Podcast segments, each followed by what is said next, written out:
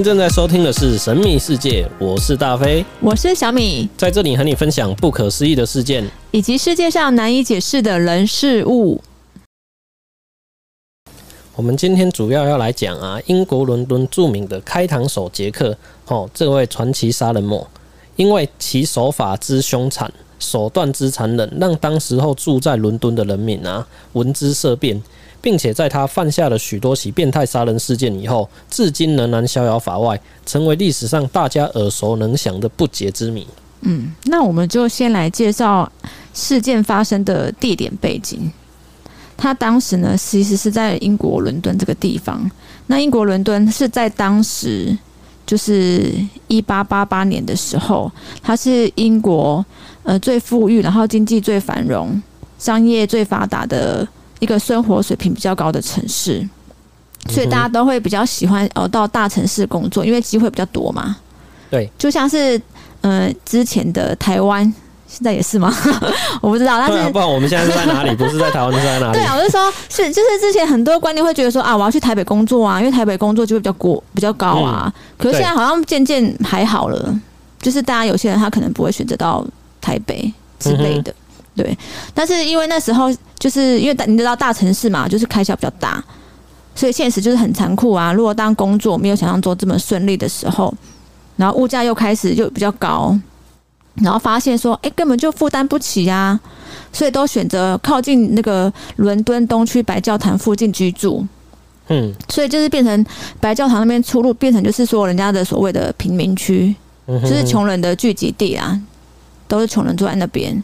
但是因为离离市区很近，然后物价又便宜嘛，就像台湾啊，就是其实像三重、泸州，就是在台北附近而已，就过一个桥就可以到了，就很像那种感觉嘛，就是过一个桥，过一个一道墙就可以到了那种感觉。嗯、对，因为我之前是因为我从小是住在三重，在三重长大的，对，所以其实落差就是我就觉得哎蛮。欸蛮大的，因为就是我们就是很一般人啊。可是你只要骑摩托车过了一个桥，台北桥，哎、欸，就到台北市，就整个就是你知道东区，瞬间 table 就完全都不一样。你就觉得哦，听到什么住在什么内湖的人哦，有钱人，对对啊，那种泸州啊，那种就是流氓多嘛。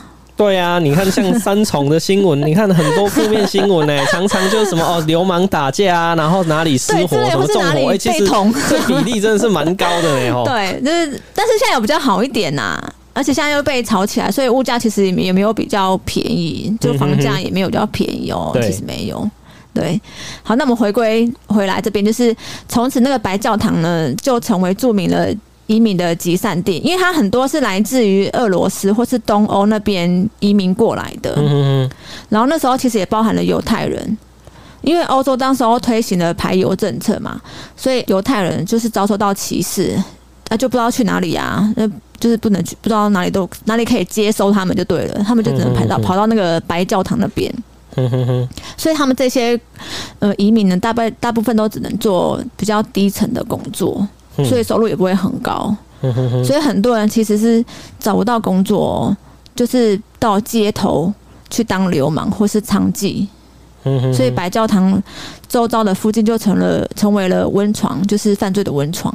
嗯哼哼哼哼好，那我们讲到开膛手杰克啊，就要讲到他的第一起事件是发生在一八八八年的八月七号。哦，那时候一具女尸啊被发现在沉尸在东区的白教堂。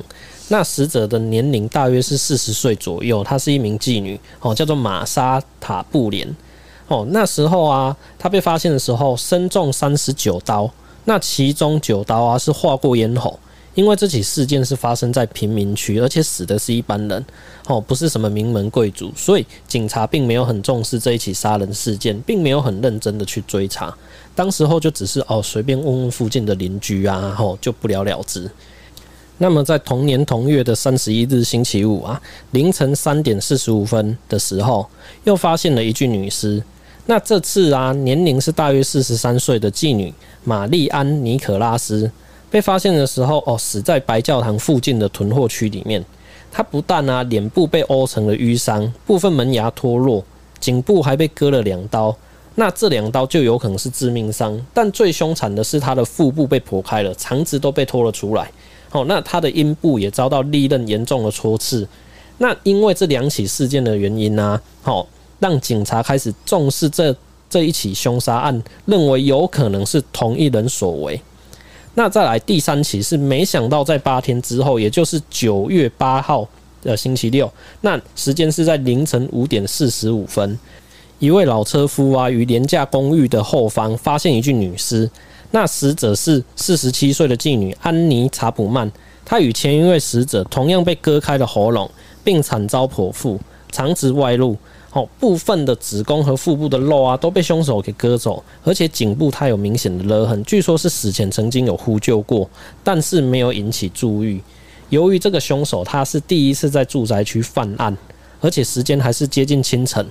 哦，可是，在清晨的时候，哎，却没有发出任何引人注意的声响，让这个案件啊成为日后人称“开膛手杰克”这个凶手所犯下最著名的案件。诶、欸，那这样子蛮好奇的。你刚刚不是说他是未引起注意吗？对，对，但那没有引起注意，谁知道他曾经呼救？对啊，这个问题其实我有想过啊。还是说他其实有叫，但是别人不以为意，就是哦，可能听到旁边有人在大叫，但是他可能就觉得啊、哦，可能在某些人在吵架，还就是就是一般的吵架，他也没有理他。这个我也不知道哎、欸，因为其实我觉得这这个也是。蛮没有什么逻辑的地方，因为哎、欸，他曾经有 呼，好像有呼救过，可是 可是却又没有引起注意，你不觉得这很矛盾吗？对啊，没有，我在猜，有可能就像以前我们就，如果以前啊，就是我们不是常常看到听到楼下吗，或是哪里路上都有人在吵架，或是。敲打声，但是我们也不会认真去这啊打电话给警察说，哎、欸，外面很吵哦。不会呢，我会打电话去。我还蛮是哦，对啊，我还蛮机车的。然后我都会先看，你看到底是吵到什么程度。如果真的很严重的话，再再再叫警察来。对啊，好，那我们同样啊讲到，就是同样发生在同年，然后在九月份的三十号，那这个是星期日凌晨一点左右。然后一名马车夫啊，在他住家附近发现伊丽莎白史泰德的尸体。那不同前两位牺牲者啊，这位四十四岁的妓女虽然说被割喉，可是没有遭到剖腹。然后她的死因主要是左颈部的动脉失血过多。那当时候啦，在猜测可能是因为哦，那时候有惊吓到路人，所以。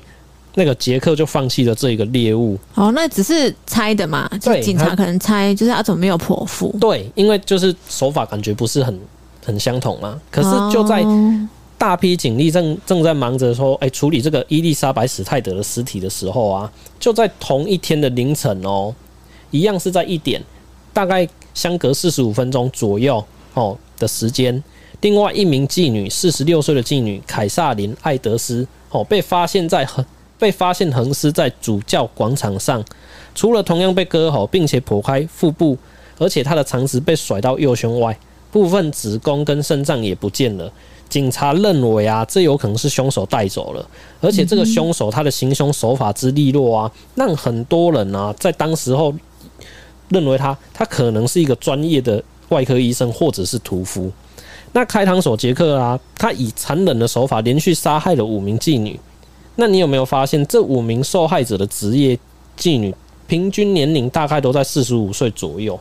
对耶，对啊，所以你可以发现到，哎、嗯欸，其实，在当时啊，这个白教堂附近当妓女的话，哎、欸，这个行业其实还蛮危险的嘞，因为在街上嘛，对啊，因为都在街上拉客，哎、欸，可能就很容易成为歹徒的目标啊。哦，对，所以这个有时候就是。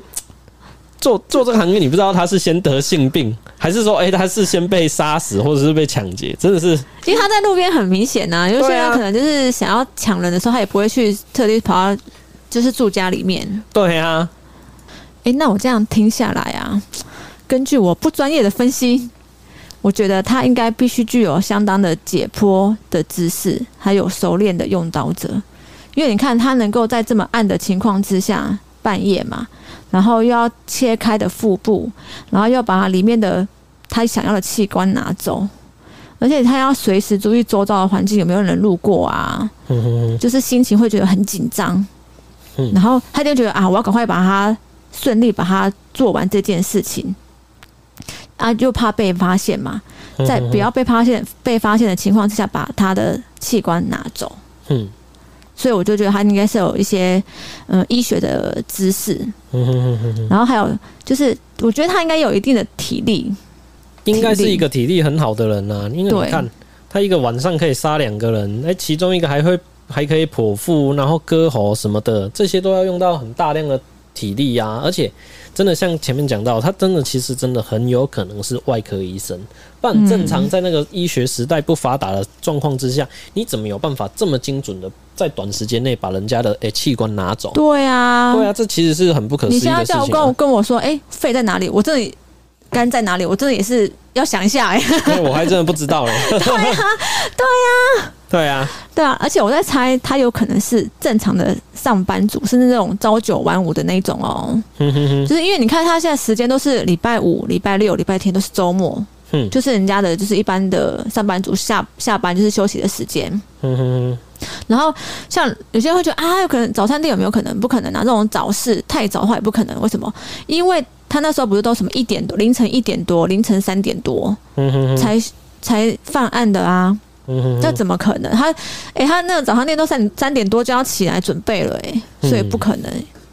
嗯哼哼哼。对，然后，所以像比如说，有些人像我们这种自由业，是观光业，一种假日比较多的工作，要比较都在假日的情况之下，他一定会选择平常日行凶嘛，因为平常他在休假，啊，他一定是平常在做这种事情啊。嗯哼哼哼。而且平常日其实比较人比较少，比较不会被发现。嗯，所以我在猜他一定是上班族，嗯，或者也是有可能哦，比如说来伦敦出差的人，哦，来可能外县市来伦敦这边工作的人，嗯哼哼，所以他可能日期没有到很很规律，说我每个礼拜六日就是要做这件事情，嗯哼哼，可能就会隔哦隔两个礼拜这样子，嗯哼，但是我觉得不一定啊，他也有可能是无业游民啊。因为其实我们刚刚一开始有讲到，哎，白教堂附近其实就是工作机会少，那收入也低。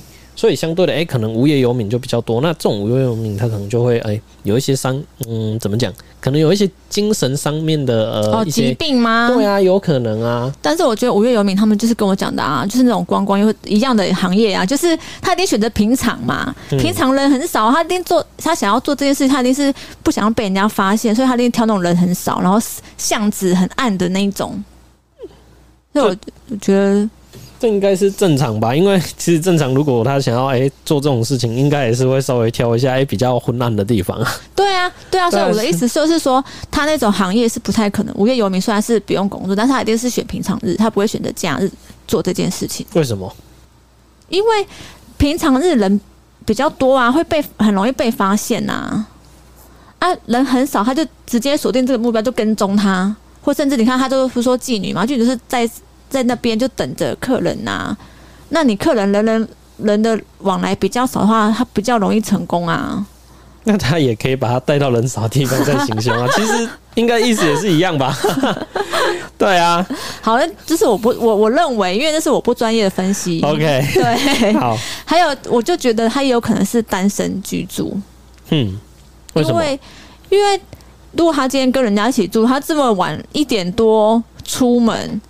然后一定会有人问他说：“哎，啊，你昨天去哪里了？这么晚出门？然后你回来的时候就带什么内脏回来啊？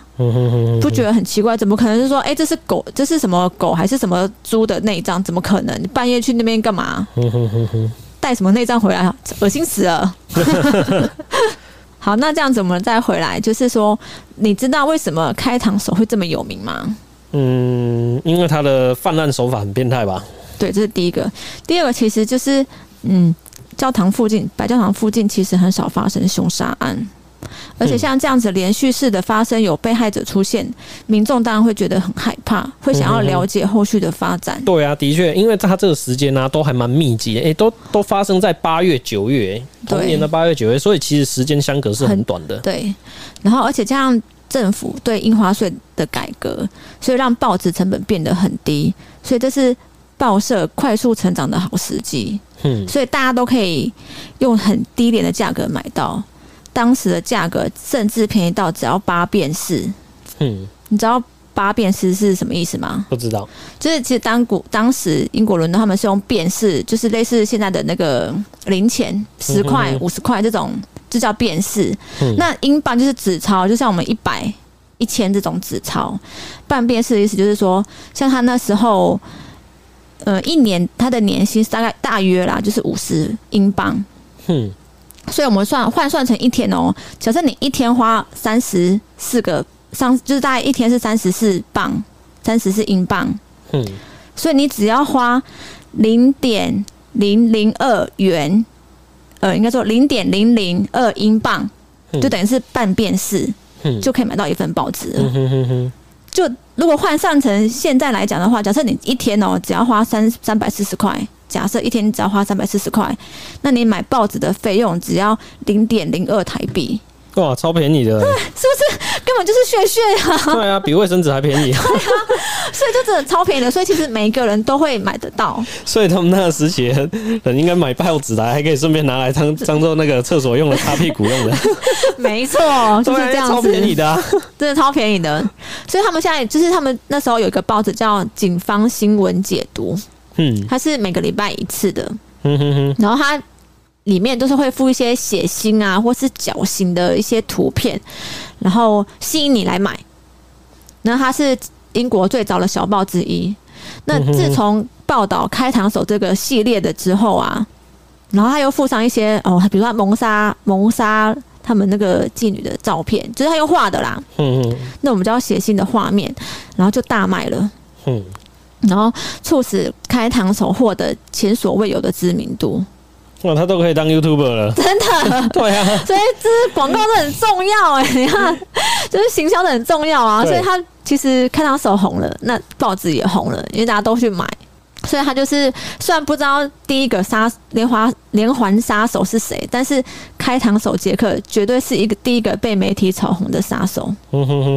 所以自从这个经验值之后啊，那个报社就。就是知道说哦，只要是帮人家取名字，嗯，应该是说绰号，嗯，就会报纸比较好卖。比如说像之前很有名什么微笑杀手啊、黄道十二宫杀手啊、绿河杀手，就是他们取的。反正就是只要取一个外号吼，报纸就会大卖。对，因为这样人家印象很深刻。对，就是要有一个比较耸动的标题。没错。好，那刚才我们有聊到啊，第四位跟第五位受害者啊，他是在九月三十号同一天被杀害。那其实，在三天前，他们的中央新闻社就有收到诶、新闻的预告信，哦，然后他们就通知了警察。诶、警察打开这个信封来看啊，发现呢、他这个信。里面的文字都是用血红的墨水来书写，而且他们这个信信里面的人啊，自称他是开膛手杰克。那信件的内容就是表明说啊，他自己就是杀死这些妓女的凶手，并且声称还会继续杀害更多的妓女，而且要继续的犯案。哦，所以其实开膛手其实是他自己自称，并非就是。就是媒体给他取的，呃，没有，是媒体帮他取的，就是因为媒体先帮他取好这个名字嘛，然后他可能觉得，哎、哦欸，他可能觉得，哎、欸，干嘛这这名字很帅气嘛，然后就把它拿来用这样子，对，就自己来自称啊，就拿来用啊。这其实很多，哦、这其实很多的犯罪的人，如果他自己没有想到什么呃比较好的名称什么的自称之类的，那就就报社就可能会取个什么什么某某杀人魔什么什么什么什么什么之类的，我觉得。这这记者真的很有创意耶，真的。对啊，其实现在以前感觉以前的素，以前记者的素质好像比现在的记者素质高了很多。没错，蛮有创意的。对啊，而且他在这个时间呢、啊，就是中央新闻社和警察局都有收到许多这样的信件。那大多数的时候，他们都觉得说，哎、欸，这是在恶作剧。嗯、那警察对于这个，哎、欸，九月二十七日自称开膛手的那一封信啊，他们认为是真正的开膛手杰克所写的。为什么？因为当时候还有在十月十五号白教堂内啊，那个警警戒委员会有收到一封信，他们也认为这个是凶手写的。除了信之外，甚至哦，甚至最夸张的是什么？哎，这这封信还附带了一颗半颗肾脏，哎，那内容是写说这半颗肾脏就是第五号的受害者，就是我们刚才讲的第五个受害者。的肾脏，因为我们不是说到他的肾脏被割，对，被割掉。然后他说他把他寄了一半给警察，然后另外一半他说他自己把它煎来吃掉了。哦，所以从这里我们可以知道说，哎，这个这个这个开膛手杰克啊，他真的是妈的心理真的是很变态的人，对，就是还炫耀说，哎哈哈哈，我已经吃了掉了哦。对啊，正常人会这样吗？对，而且他可能心理就很真的有问题。对他应该就是真的心理有疾病。对他真的是心理有问题。嗯、那在这之后啊，十月份白教堂度过了平静的一个月。嗯哼，就是等了这个月，哎、欸，都没有在什么什么犯罪啊，什么什么什么凶杀案都没有。哦、可是啊，在第十十一月的时候，十一月九号。这一天是星期五，又是礼拜五，我说的没错吧？他真的超是一个上班族，他真的是超喜欢在礼拜五工作的。他说礼拜五要加班，对，对，所以就一位在那个多塞街上的房东啊，他的助手玛丽珍凯利，哦，这名字真的是很绕口。的房间里面呢、啊，就是收到六个月未缴的房租，那从窗口的。但是他们却从窗口发现这一位二十五岁的年轻妓女惨死在床上，而且她全身赤裸，颈部有勒痕，胸部跟腹部啊都被剖开，而且心脏也遗失了。更更更残忍的是什么？他把他脸部的耳朵跟鼻子，甚至他乳房都给割掉。哇，他这次真的是很严重哎！对，这真的是病情加重了。对，他真的是真的是超级变态，就是。上半身也不放过就对了，对，他几乎所有地方可以割的他都割了。对，那那时候啊，他们就认为说这是凶手割割下带走啊，不是凶手割下，不然是谁带走？呃，会不会被什么，比如说老鼠带走啊？太饿有没有？对啊。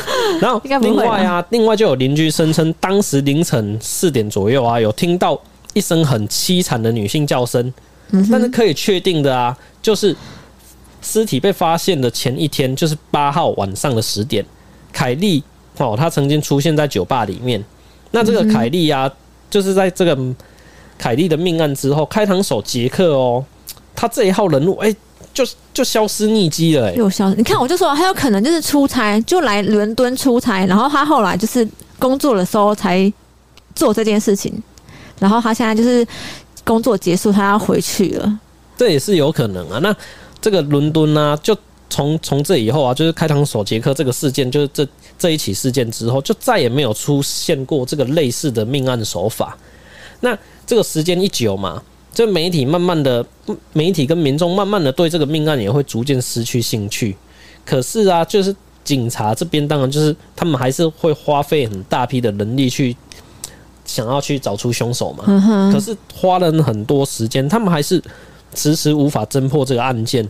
那在一八九二年的时候，哦，警察警察单位就宣布说，哎，要停止侦办这个白教堂这个连续杀人凶案，因为他们真的花太多钱了啦。对，真的花太多钱了，可能政府也有一些压力。那对外就是宣称说，哎，就是哦，这个就是命案，就是到这里结束。但是至少他们没有找一个替死鬼啊！现在不是很多冤狱吗？对啊，其实。其实这个冤狱的部分啊，其实有机会我们可以下次再讲。其实这个这个冤狱的部分啊，其实十起里面就会有一起是冤狱，这比例比例蛮高的。对，这比例是很高的，所以这个哈就是这样子。所以当时那个伦敦警察其实也倒蛮负责任的啦。对，至少没有随便抓一个人说，哎，就是你哦。对啊，那其实 其实也是殴打他那样子。好，那其实我们讲到啊，如果开膛手杰克，其实这是我个人看法啦。我觉得如果开膛手杰克他是出生在现代。那他就不会有那么幸运了，你知道为什么吗？嗯，因为现在科技很发达啊。对，因为现在科技很发达嘛，你走在路上到处都是装饰摄影机，而且加上什么？加上现在的网友真他妈的厉害，你只要做了一点什么事情，很快就会被漏搜出来，哪还有机会让你犯下这么多案件啊？对啊，你就做一件，你就不要说做一件，你可能做半件就被人家漏搜了，好不好？对啊，你看。欸这个事情就是这样嘛，而且重点是什么？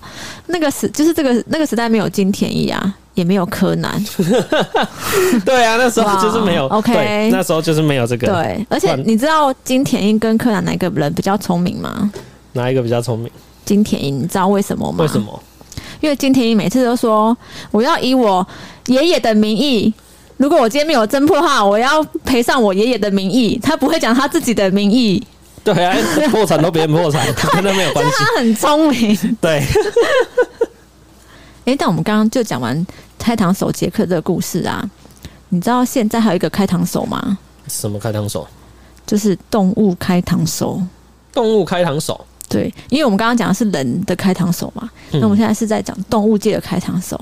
嗯，很酷吧？就是他也是一个专门针对动物的一个凶杀案。嗯嗯嗯，就是自从二零一四年起啊。哎、欸，这时间蛮蛮现代的，就是现代。我刚才讲，几年前的事情而已啊。现在呀、啊，很可怕、啊。就是重点是什么？重点它是在英国伦敦。这伦敦是怎么一回事？真的是跟三重一样哎，都是个鬼地方。没有，才没有嘞。就是伦敦是不同的鬼。oh, OK，对。好，我们上一期才讲过鬼而已。对，伦敦南部啊，就是出现了一些让。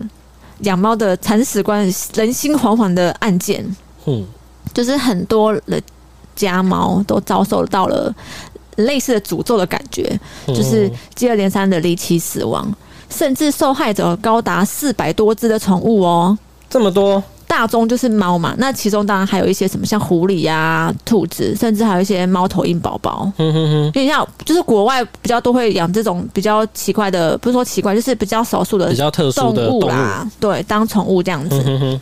然后凶凶手把宠物杀害之后啊，他们就把它立即斩首。哎，我靠，什么？真的就是头就是跟身体就是分开的。这这太变态了吧？这个真的。然后而且甚至他还把它尾巴也。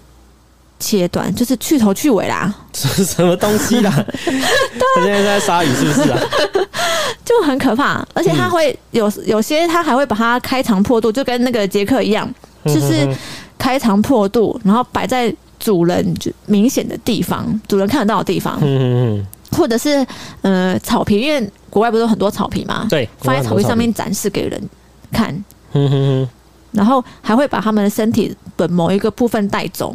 嗯，大家都是战利品，就跟杰克一样，对啊，所以那一阵子大家都是有养猫的人啊，都是猫奴心慌慌。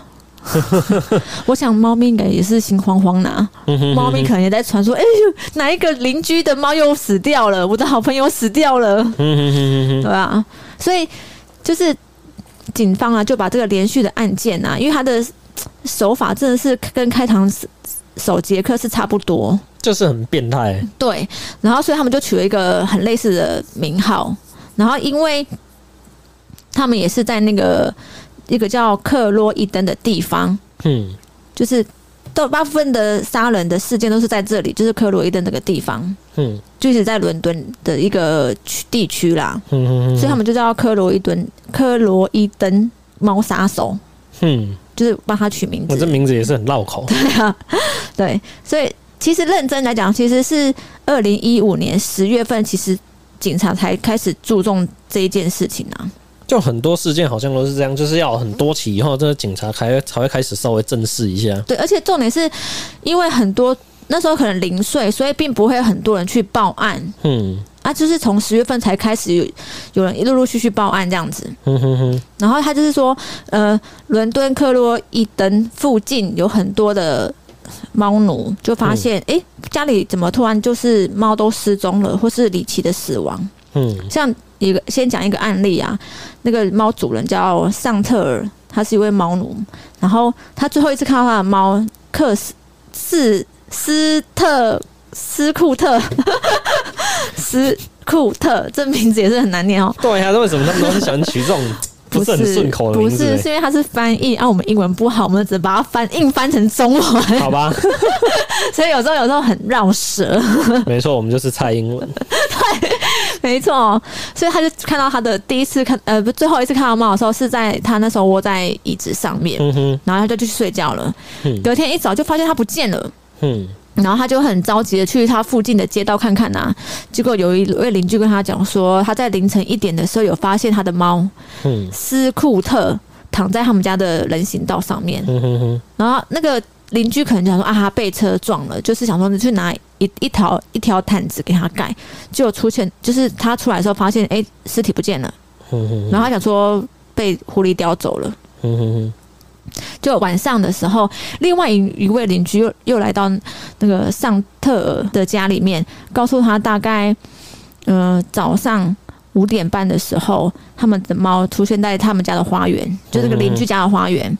那不同的是，它这个。这次的猫是被人家尸体被人家精心布布置，像类似伸懒伸懒腰的感觉，嗯哼哼，而且尾巴被切掉，然后肚子也是就是开肠破肚，嗯，内脏就被人家掏出来了，就放在草地上面。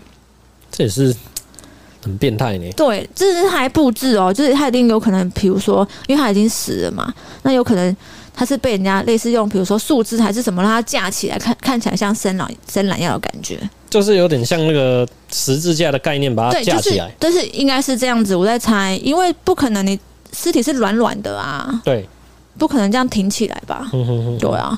然后后来就是他的尸体就被那个政府的单位带走了，嗯，就是一早就带走了，所以尚特并没有看到他的死样惨状这样子，所以他，但是他非常相信他这个不是意外啊，嗯，对，他这怎么听都不像是意外，没错。然后在第二个案，第二个案例就是，呃，另外一区就是南伦敦的贝肯汉姆区，那受害者就是一个叫。哈里特十七岁的老猫，哦，蛮蛮年纪蛮大的，年纪蛮大的。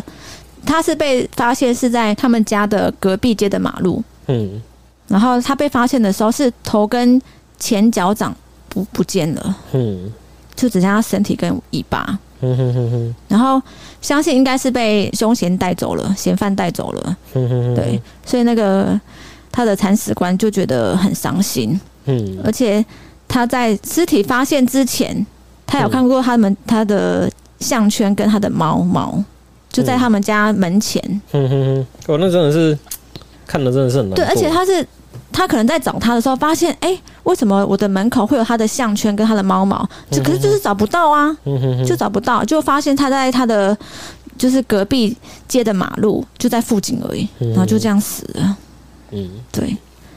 然后，反正就是不久之后，就是伦敦各区就发现发现类似的案件呐、啊。嗯，所以他的狩猎场不是我刚刚不是刚刚讲吗？他主要是在克洛伊登这附近。嗯，没有，他后来越来越扩大哦，什么怀特岛啊、肯特郡啊，还有什么曼彻斯特啊等等，都出现了他的手法。嗯，作案的。痕迹，所以大家也开始称他为 N 二十五公路猫杀手，因为 N 二十五就是伦敦一条外环高速公路，所以可以可以到很多的英国各区。这一连串杀猫事件引起了南诺伍德动物拯救和自由组织协会 （SNARL） 的注意。创立者呢是布布迪卡瑞辛跟丈夫托尼。他们成功说服了伦敦警察厅，开启了对此案件的调查。不久之后呢，SNRL 与克罗伊登警察厅成立了特别工作组，展开了联合调查。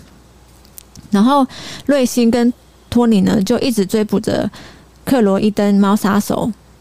他们就像是现实中的宠物侦探一样，就是宠物界的金田一跟柯南。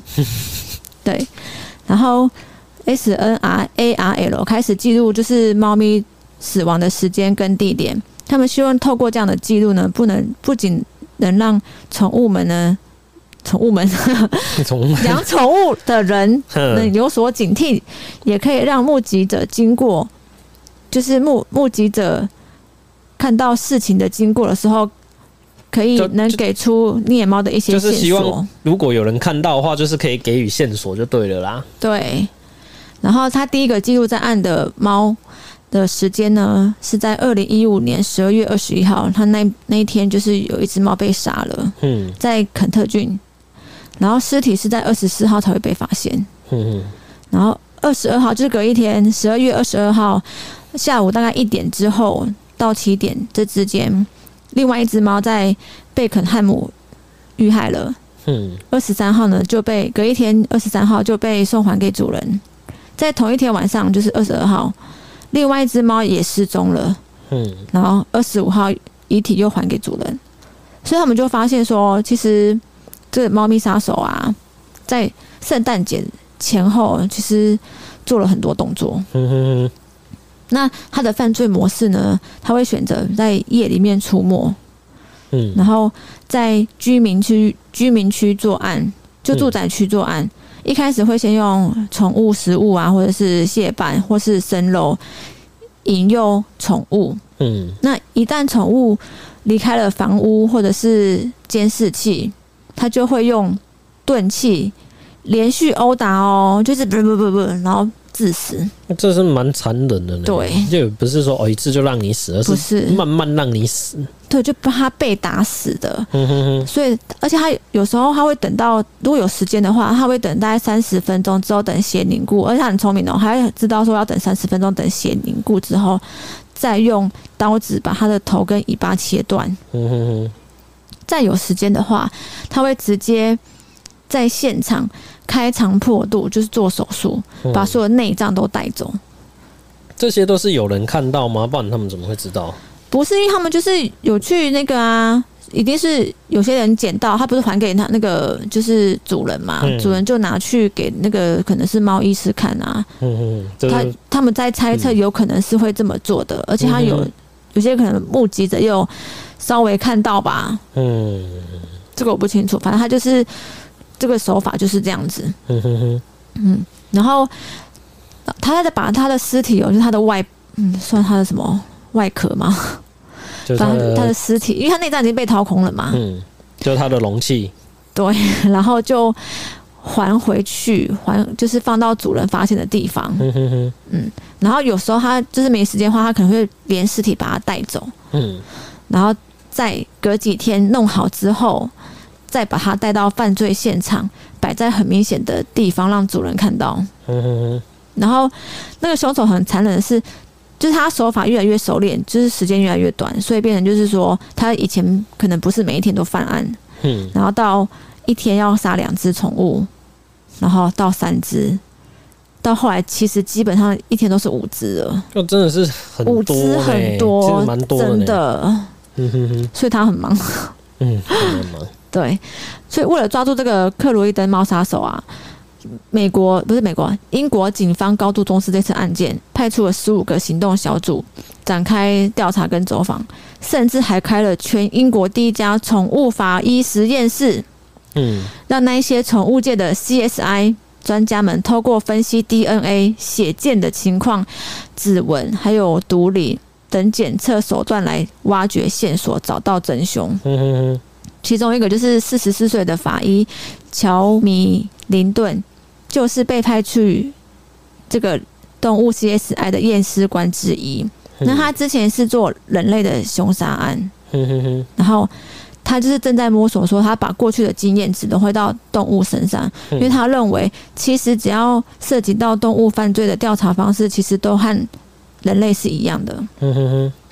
所以他们其实这个实验室蛮忙的，因为其实因为他一天都带到五只嘛，所以他其实调查的尸体也是蛮多的，从可能比如说鸽子啊、奶牛啊都有，但是他他有讲过，他们猫其实比例是最高的，所以我不知道那凶手到底是对猫有什么很大的成见吗？还是，是？但是这个人也是对猫真的很了解，因为其实我们知道的是猫其实比较不容易亲近陌生人，而且猫其实、哦、对，而且其实猫动作很快，你要抓到它其实并不不容易，对，嗯，所以它一定有什么呃，它的什么特殊手法去，就是像刚才讲的，哎，它可能会用什么猫的食物去引诱引诱这个猫过来去吃这个东西嘛？那它可能对它它有没有可能，哦说其实它在这个猫屎里面可能它有下药，哦、比如说安眠药之类的。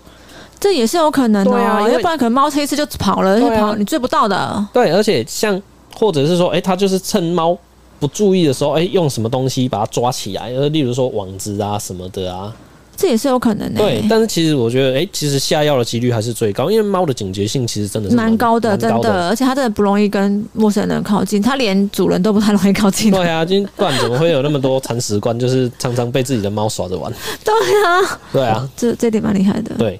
然后之其实之后呢，SNARL 和警察厅成功完成了，就是大约可能是克洛伊登猫杀手的画像。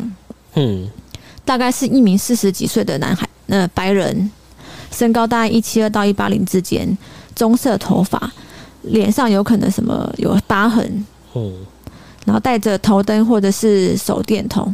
嗯，因为因为可能比较暗的地方。然后身着黑色衣服、深色衣服，然后他一定是会有一些诱捕的用具嘛，食物跟刀子的背包，这是一定有的，嗯哼哼，对吧？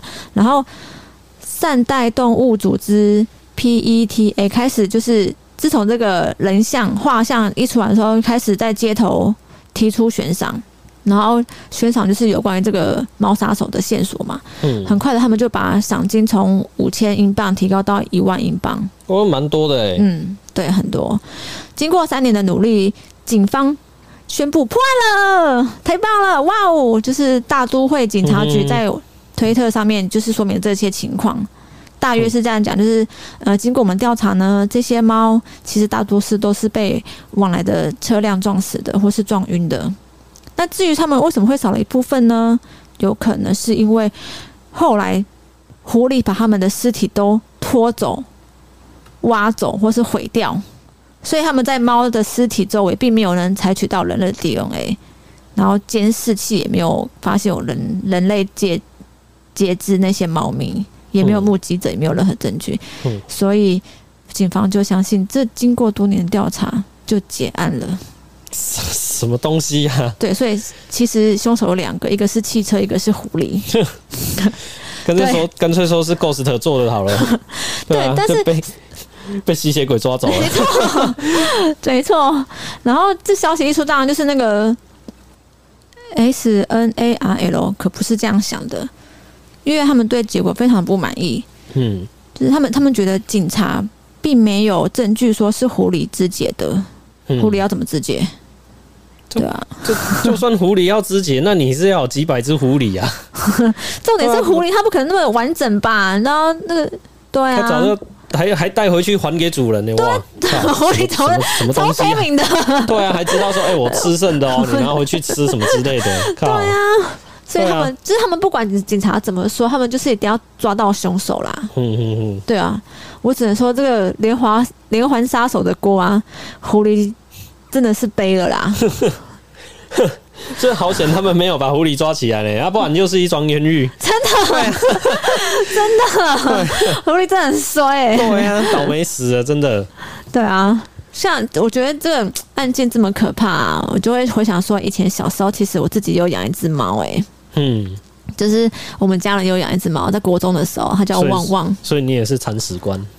呃，对，就是一段时间，就是轮流，家人也可以轮流，对，就是那时候才国高中而已，所以我们不太知道怎么教育他，嗯，所以反正我们也不太管他，我们就是定期给他吃，就是三餐还有水都会帮他准备好，嗯，然后定期帮他清猫砂，嗯，对，所以其他时间我们不是很太管他啦，嗯，对，但是我看他蛮亲近的，因为有时候我都会回家的时候跟他就是聊天嘛。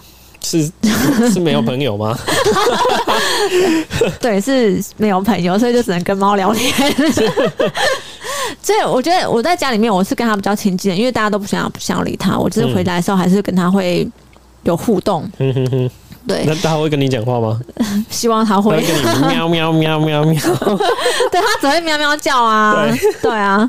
然后反正就是他那时候可能是青少年的时候啦。嗯。他常常跑到我们，因为我们家住公寓嘛。嗯。他就常常就是从我们家后面，嗯，就是类似后阳台，直接跳上去，就是因为我们家住三楼，他就跳上四楼。这么厉害。对，猫很厉害，它它其实应该是我在猜，它应该是把我们整个，因为我们有五楼嘛，嗯，五楼啊，我们有左右两边，嗯嗯嗯，就那一栋我们有左右两边，它应该把全部的的家里面都已经搜过一次了，就楼层都去过了，对，整栋的楼层都去过了，但他最喜欢就是我们楼上就是四楼的那一个那一户人家，我不知道为什么，嗯，对，然后那你知道为什么我会知道说他常常去楼上吗？为什么？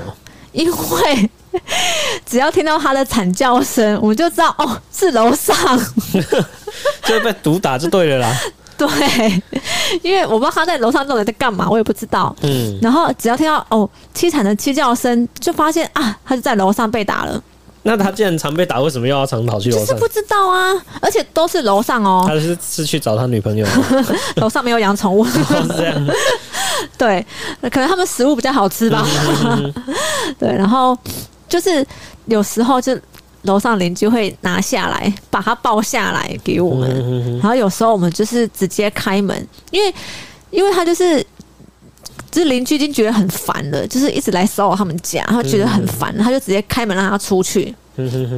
然后他就直接就出出门嘛，就是出来，嗯、然后我们就会开门，他就进来。嗯哼哼，他也不会直接跳下来哦，很少，他就几乎是我们自己开门，然后就带带着伤痕，你就知道哦，刚被打了。嗯、对啊，就是自己太白目啊。对对，然后我就觉得，如果说今天有一天他真的出去的话，然后然后发现的。他回来的是一具尸体，然后又是被人家残忍这样对待，我们就会诅咒他，我们全家人都会诅咒他不得好死，你、嗯、被人家砍手砍脚，挖空内脏。嗯、因为像其实像这种虐待动物或者是杀害小动物的人呢，真的很可恶啊。因为像我啊，像我们家是在乡下地方嘛，那其实乡下地方它都是农村，那那个时候我们有养一只狗，它的名字叫小黑，就是蔡奇阿美啊，对，它就是蔡奇阿美，因为。大家都是这样子，不知道讲什么。这种真咖收灾啊，就是大家反正什么小黑小，看颜色，对，就是看颜色取名字，真的是没有创意，超没创意的。就你叫小黑，就有十几只狗跟着你，就跟着你过来哦。对啊，就是啊，你你谁啊？哦，那其实像小黑啊，它是一只台湾犬。那你知道什么是台湾犬吗？就不知道哎、欸，不知道。对对，我跟你讲，台湾犬就是现在有经过国际证明，它就是台湾土狗。那它现在就是证明叫台湾犬，所以它就是经过国家认证就对了。对，它现在是经过没有，它是经过国际认证，哎、哦，比国家认证更高一级，对。那 哇，升级了耶！哇哦。那其实小黑它是一只很可爱的狗啊，它平常其实也是属于那种很温驯，因为它不是像有一些狗它会暴冲，像像我们家现在是一只狗叫 Coco，它就会暴冲。哦，对，个性的关系，对，个性的关系。那因为是在乡下地方啊，那因为乡下地方土地就是比较大。嗯哼，所以我们就把它养在哎、欸，我们就是我们家工作的地方哦的外面。那因为我们家以前是种花的啦，那我妈就是就是固定时间啊，就会那去工作的地方拿食物给那个小黑吃。所以是花吗？吃花吗？没有啦，吃花太残忍了，好不好？虐狗，对啊，就是也是吃，就是真反正台湾土狗就是也是吃人类的食物嘛。对，那。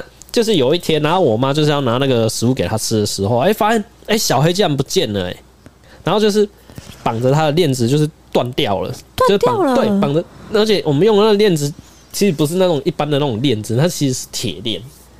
啊，那断掉很，它是有多大力气啊？对，这我们不知道。然后是那时候看到我们就很紧张啊，然后就到处去问那个住在那附近的邻居啊，那就怎么问？哎，找找一整天都在找，然后就都找不到。那结果就是后来当天，就是当天的下午，哎、欸，小黑又出现在我们原本绑着他的地方，只是只是说啊，因为这次小黑他就是没有了呼吸，也没有了心跳，而且他头上有明显被撞击过的痕迹。那我们当下看到的时候，真的是很难过又很生气。所以是意思就是说，该不会有人就是撞到他，然后要把他放回原位吧？我们我们那时候在猜啊，就是可能我们因为我们不是去问附近的邻居吗？他就说：“哎，你们有没有看到我们家小黑？”然后就有人心虚，他可能把他拉回去他家，然后把他打死，就把链子剪断，然后拉回他家打死。然后以后可能就是因为狗可能晚上有时候会稍微吠一下嘛，他可能就附近太吵，对，然后可能不爽，然后就把他带回去打死。哦，他还把它剪那个铁链剪开，对然后把它剪开，然后把它拖到家里面这样子殴打。然后结果后来你看，就这样问完邻居，哎，下午又出现了。你觉得这这这一定是有有问题啊？不是有鬼吗？对啊，所以其实我真的觉得啊，其实动物是人类的好朋友，它并不是像变了心的女朋友一样，就是说，哎的，对它它会在你开心难过的时候陪着你，它真的会有感应哎，的真的会，它就知道你难过，嗯、也会知道你开心，它就会靠近你啊，对。然后，所以，所以我真的觉得，哎、欸，其实如果今天要当铲屎官呢，就要好好对待你的好朋友。我觉得还是要教啦，对，至少你教他的话，他比较不会被外人欺负，对，被陌生人欺负。你要教他怎么变成黑豹，对 对。所以啊，所以哈，我们真的觉得，哎、欸，既然你要养，那就不要随便弃养，不然就不要养。真的，对，因为我觉得这样真的弃养真的是很不 OK。对啊，好，OK，那我们今天的节目哈就在这边告一段落。那我们如果啊，就是如果你们有喜欢我们的节目，那就欢迎订阅，并且帮我们分享。而且你的支持啊，就是我们努力更新的最大动力。那就让我们下期再跟你相见喽。OK，拜拜，拜拜。